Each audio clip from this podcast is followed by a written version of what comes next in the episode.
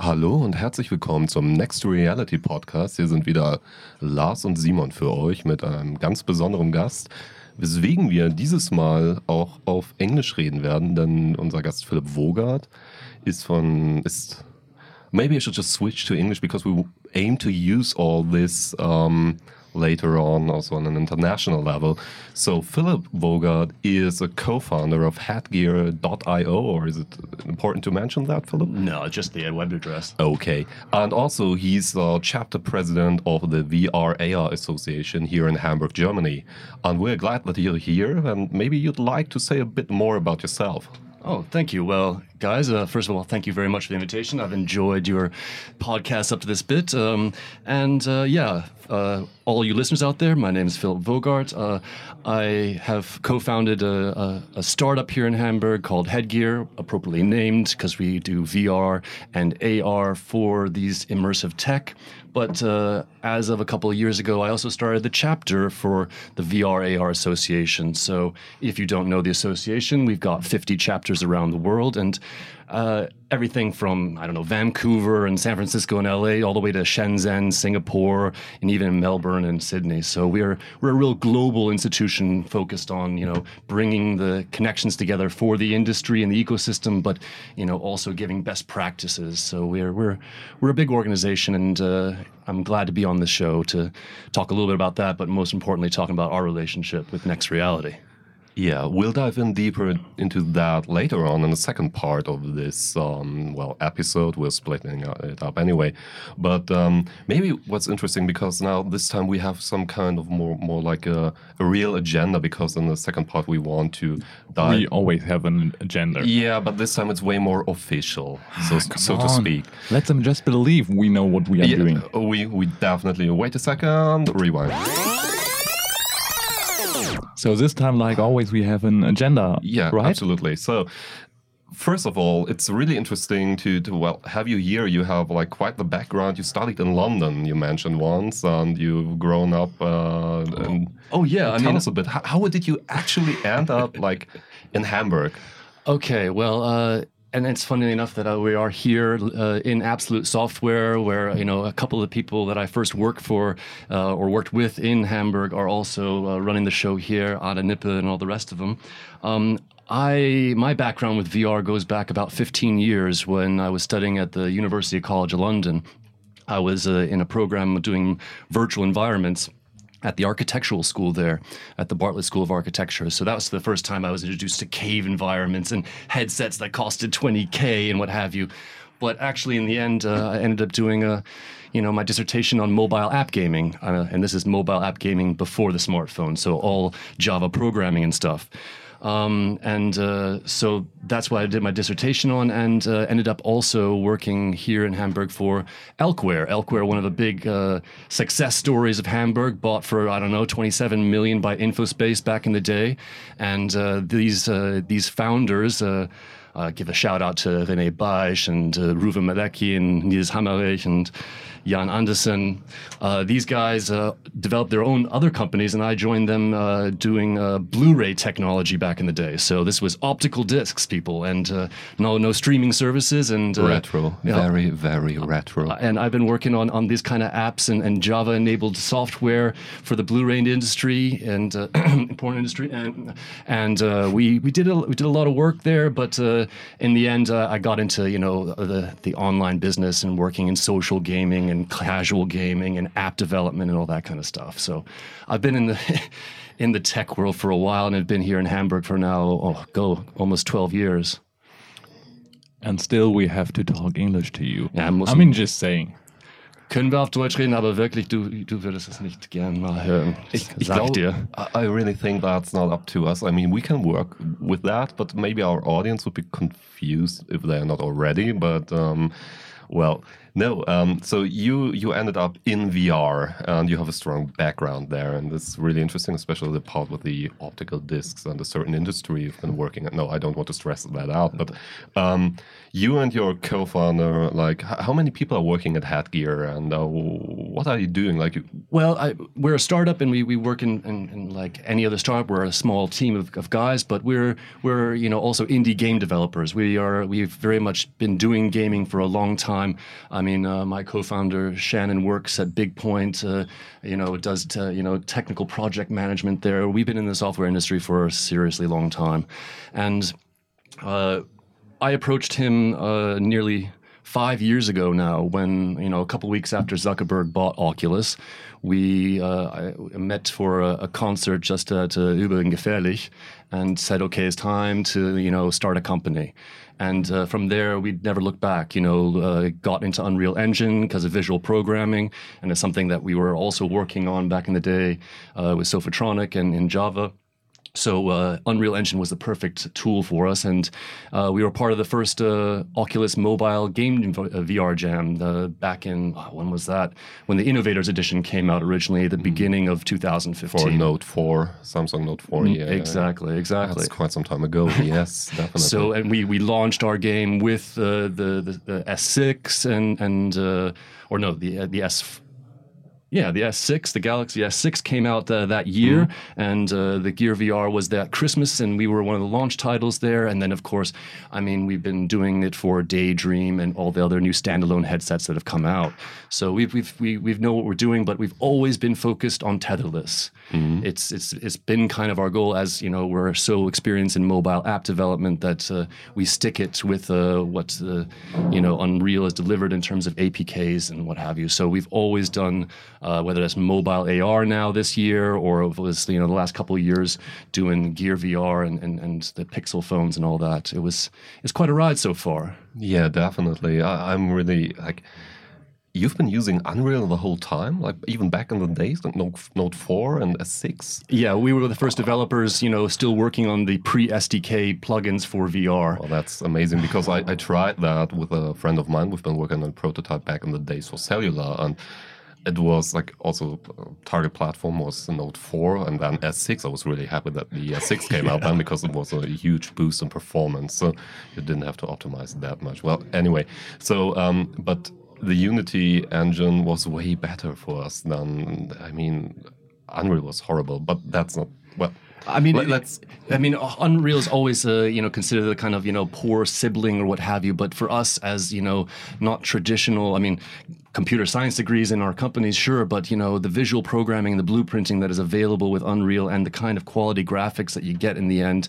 You know, when it really, you know, can when you need to pump it to the to the extreme and get some nice effects, is just hands down our favorite tool to use. on S6.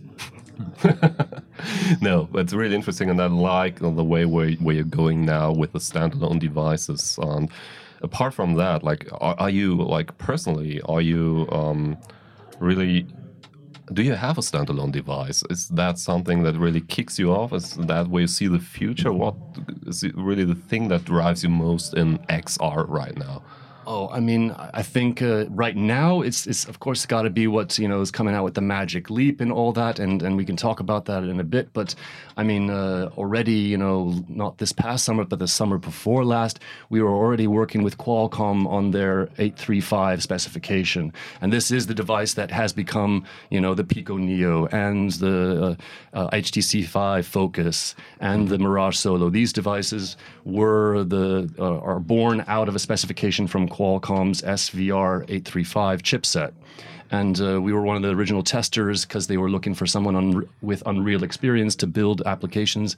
And you know, it, it was it's been so easy to port to these latest standalone devices because we've had the experience of working with the reference device. And uh, you know, working in gaming with VR, you know, the to, to actually make some money is a, is a bit of a trick. But uh, you know, if you make the Quite an understatement. Oh my God, is it ever?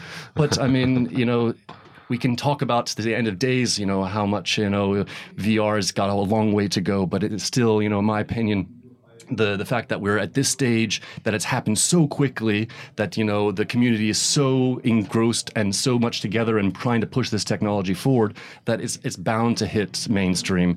And you know the Oculus Go this year uh, was you know I think you know a success because you know it's introducing the mass market to this kind of technology that is affordable. They're, they're not Facebook ain't going to make any money for a 200 buck device. Not a chance. But but the fact that they're doing that in the first place shows that they see that this technology has legs. I mean, it's like uh, PlayStation. They don't earn so much money in setting the PlayStation.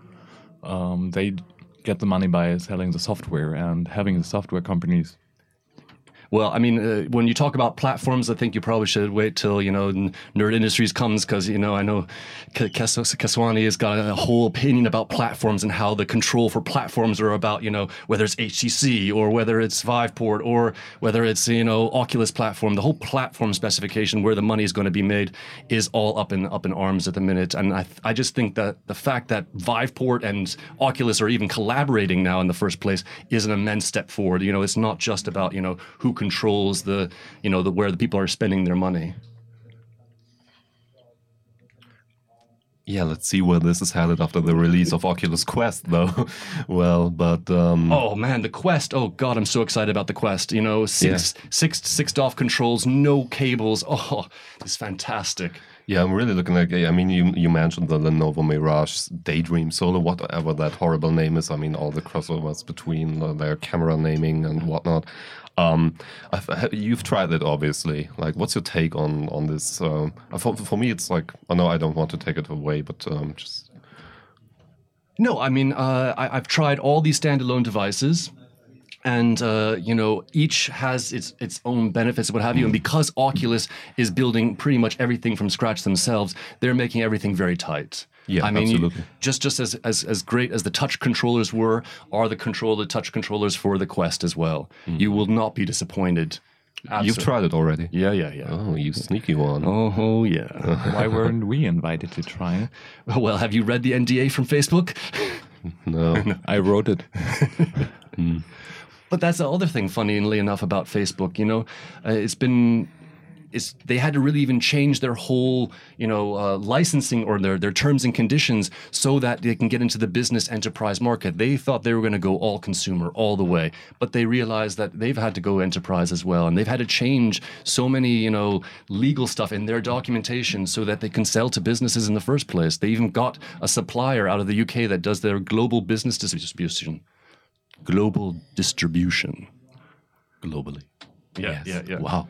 Yeah, I, di- I, didn't really know that. At the moment, that's where you have to go. You have to work for the business at first, and as a second part, you can work for the consumer market. In my opinion, at the moment, if you as a game company, as a develop, developer, you have to do both. You can't just say, "Okay, I'm just doing the gaming stuff. It's but that's the interesting thing that, that, that these game developers, all these all, all, these hardcore game developers, not actual gamers per se, some of them of course are, but the hardcore game developers are already used to this kind of spatial uh, environments that they have to build. Whether that was for you know first person shooter games or what have you, they have at least an idea of how you build yeah. interfaces and how you create environments.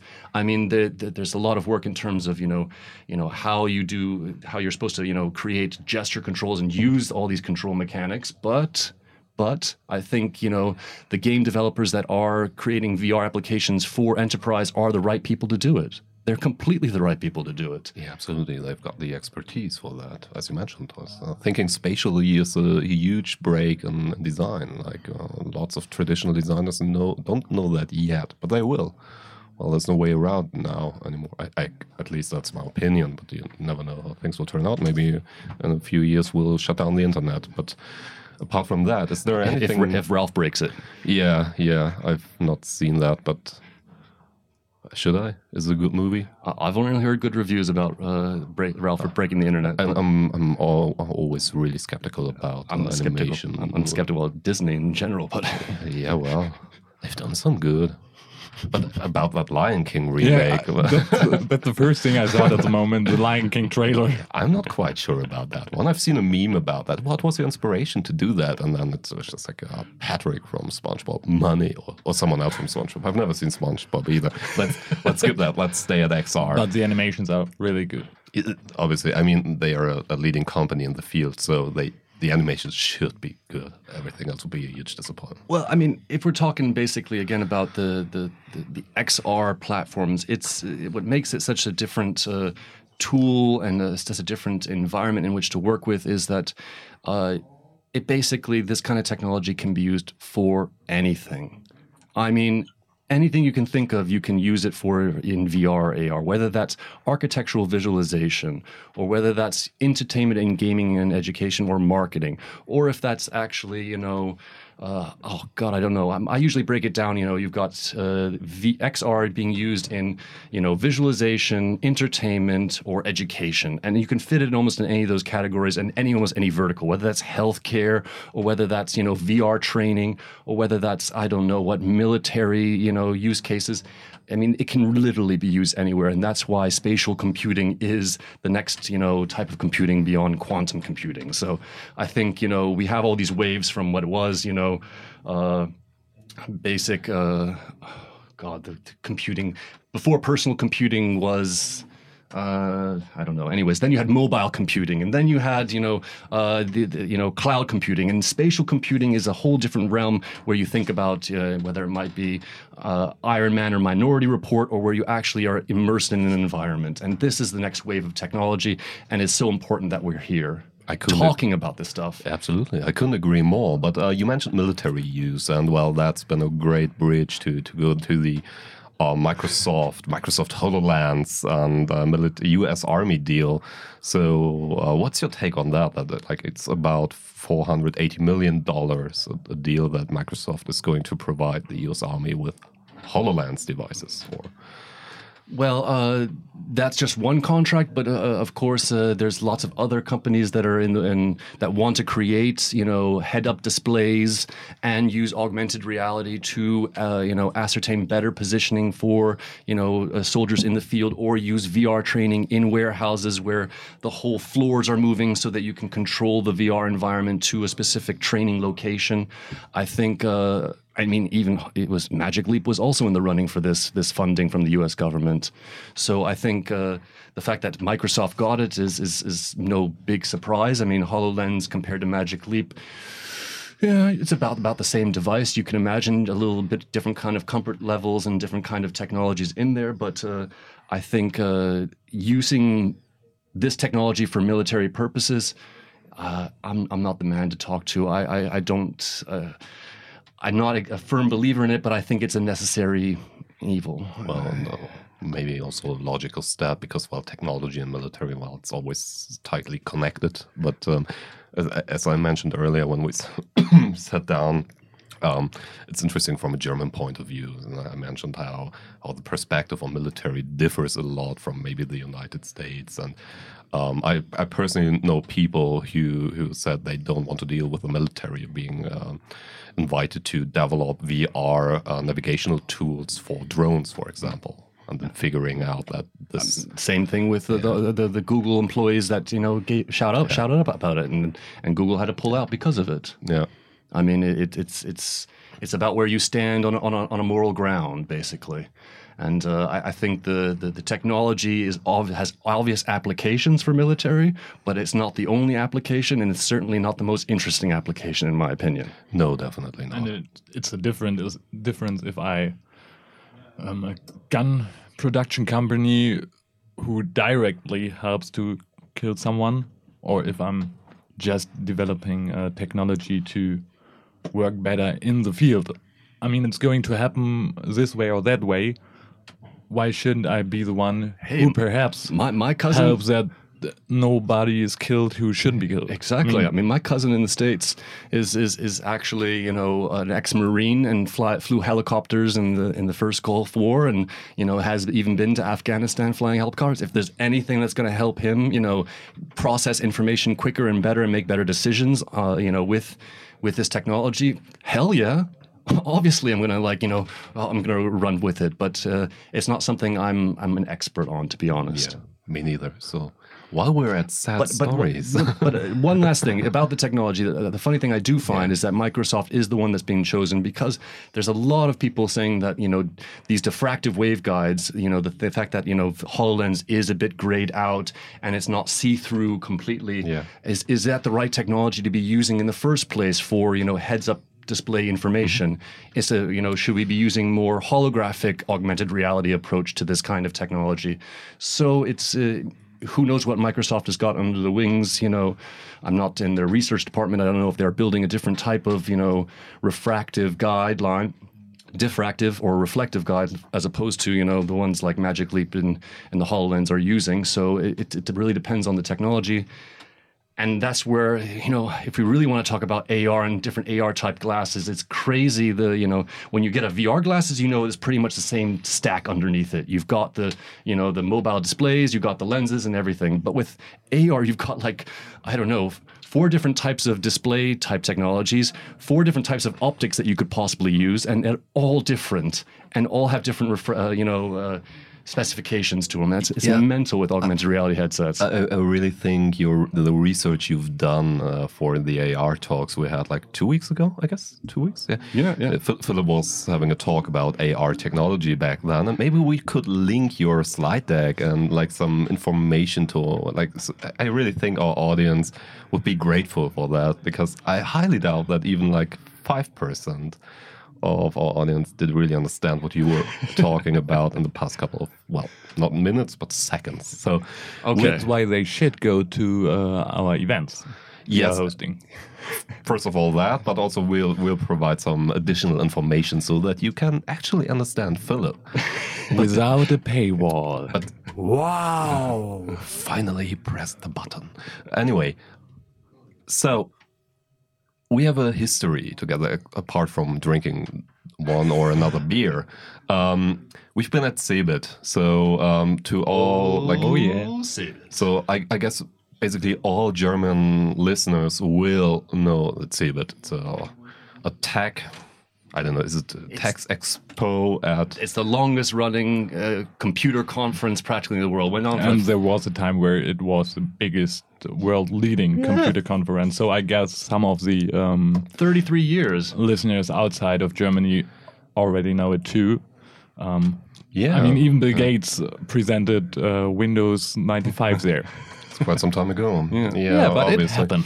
Yeah, yeah, and it's a good thing. But now uh, Cebit is dead officially since I guess two days ago, or was it yesterday? No, two days. Uh, yeah, two days ago. Yeah. And um, to us, I mean, our first episode of the Next Reality podcast was a recap of the relaunched Cebit. And we think, or we thought back then, they did a good job. Like, in a, and I mean, there was obviously some kind of change necessary to that concept. Um, they try to make it all young and hip with music acts and blah, blah, blah.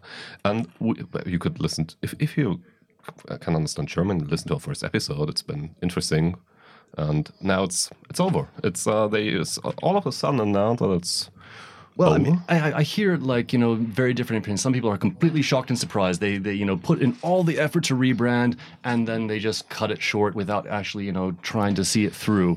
But other people are saying like they were they were not surprised because they attended this year and said, okay, well, uh, yeah, it was it was great, but from a business aspect, it didn't hit the mark somehow. Yeah, but I mean, it was the first try. exactly. You never can pull the trigger um, after one try. You have to give somebody at least and I, two tries. I, I've seen some discussions on Twitter and all the other social media, blah, LinkedIn, everything. And it's always easy to say, like in retrospective, oh, I knew that they would cancel it. No one of these people, and that's what I'm saying now. It's they would have said like they'll cancel it tomorrow or next week or even next month. The ticket sale was on blah blah blah. It was a surprise, and you We could easily tell by the echo. To them too. Yeah, we, we had some positive signals, and even uh, like we sat down, like Philip, Lars, and I, we sat down like um two weeks ago, and we're talking about like joining forces, going to Digility in Cologne and uh, Cebit in Hannover, where we can like cooperate, like we did this year, where Philip. Uh, yeah, let's talk about that. We did a great cooperation this year at Yes, Cebit. I mean, they, they and and I gotta give a shout out to my man Philip William at the Cebit. He made an enormous effort in the last two years to really push the, the, the XR component to Cebit and made it, you know, incredibly easy and great for, you know, startups to come and, and exhibit their wares. And, uh, you know, this year we had a massive XR zone, you know, Next Reality and the VR AR Association in our first collaboration shared a space. We had, you know, oh, nearly 100 square meters where we're showcasing every new day a new member, new technology, you know, and, and the, the audience were loving it. Yeah. Obviously, that was not enough. But I the was- question is is there space for an all rounder exhibition, or do you need focus to work today? I mean, you can see so many exhibitions around the globe with a focus to They're a few dime a dozen. topics, and the CeBIT always said we are the technology exhibition with everything. Well, that's what they're suggesting. They're they, they, they're canceling Cebit and and checking out their portfolio of events. So that you know they, they they want to go in this in this kind of specific way as well. So that the their their big industry event Hannover Messe in April Yeah. will be you know you know will be extending themselves into you know uh, more technologies, more digital factory type stuff, and and they will look at at, at other events and host other events at the at the Messe Gelände. I'm sure. Uh, we were talking about that as well. Like, um, there's like there's now space for another event and maybe for some new positive energy. And you never know. But on the other hand, I'm I'm a bit sad. I was really looking forward on going there again. And I I, I don't know. Do you have a like a long lasting Cebit relationship? Have you how how many how many times have you been there?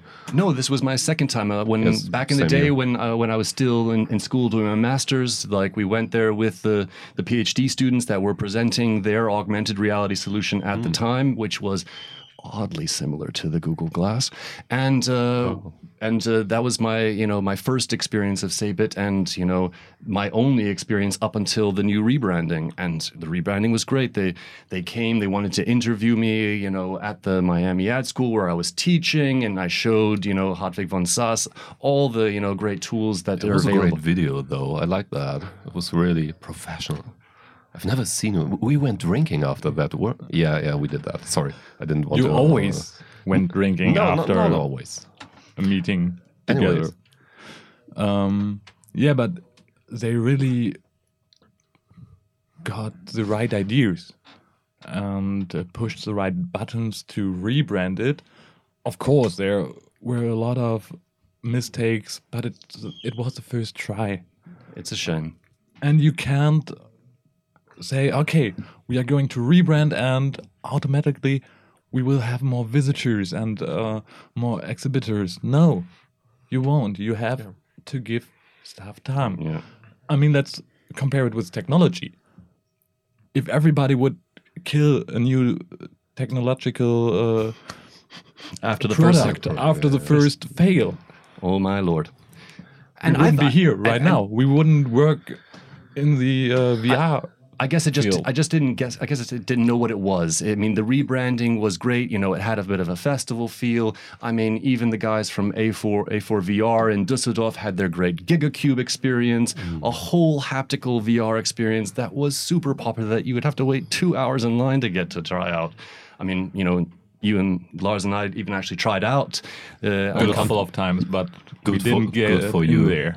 Yeah, no. We, just just the other week, Vodafone was doing their 5G road tour here in Hamburg, and we were out in uh, Schuppen and, and tried out the the, The, the, the experience in a in a, in in a a smaller version. yeah. But then we can talk about you know how agencies reuse content for VR in any which way. There's there's there's plenty of examples of that we can we can talk about. Maybe another time. okay, okay. no, but I'll, I'll make I'll talk about XR till your ears bleed, folks. No, but overall, I think um, we, we mentioned our cooperation and the willing to co- cooperate in the future, and I'm really looking forward to that. Maybe this is a good closing thing right now happening. So we could end this episode here, and then dive in deeper in the next part where we're going with the cooperation of the VRAR Association and Next Reality Hamburg, what we're planning, what the association actually does, how does it happen that Philip always got some well got some NDAs by Facebook and already tried Oculus Quest. There are lots of questions to be answered, and uh, we're happy and glad that you listened to us so far, and we hope you are back. So, thank you, Philip, and we'll be back in a bit. Thank you, Jen. See you. A pleasure as always. See you next week or in a couple of mm-hmm. minutes Or or whenever, whenever. you will Whenever you listen to the podcast. whenever so, Can I push one of the buttons? Yeah, yeah, you can Okay. push, push all the buttons. but which one? No, not that one. The one. It, it didn't. Oh, it, it worked.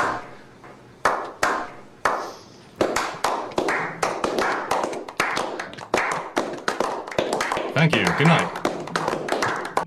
We, it's the longest one. So we still have to exchange that sound. But anyway, thanks for listening and goodbye. Be right Goodbye. Bye.